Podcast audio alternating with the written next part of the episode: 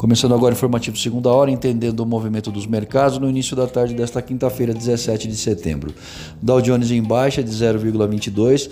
Na Europa, o índice de Frankfurt encerrou em baixa de 0,37 e o Ibovespa operando em baixa de 0,39.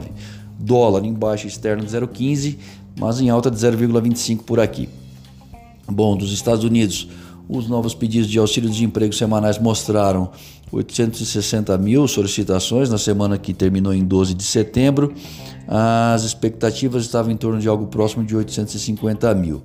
Na semana anterior, esses pedidos foram de 893 mil. Isso quer dizer que, apesar da queda, a velocidade nessa redução ainda não é a ideal, corroborando aí com as declarações do Banco Central americano e as suas preocupações aí com o mercado de trabalho do país e a inflação no curto prazo. Inclusive, ontem eles disseram também que eh, no médio prazo a economia ainda apresenta alguns riscos consideráveis aí, né? as perspectivas econômicas para o médio prazo.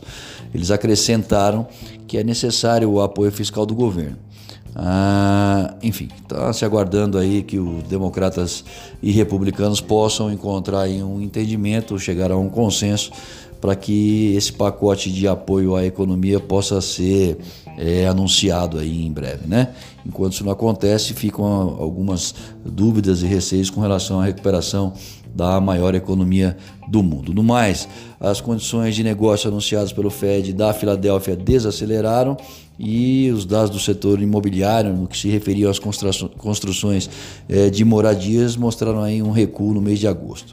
Aqui, a Selic, o Copom, ao decidir mantê-la nos atuais 2%, projetou aí a aceleração da inflação no curto prazo, deixou uma abertura estreita para algum ajuste monetário, caso necessário à frente, condicionando aí a sua percepção sobre a trajetória fiscal e as suas avaliações sobre a inflação prospectiva. Lembrando que os agentes seguem atentos à agenda de reformas, outro ponto destacado no comunicado do Copom como importante para a recuperação sustentável da nossa economia. Eu sou Alessandro Faganello, desejo uma ótima tarde a todos e espero vocês para abrir o mercado através do Boletim Primeiro Minuto, amanhã cedo.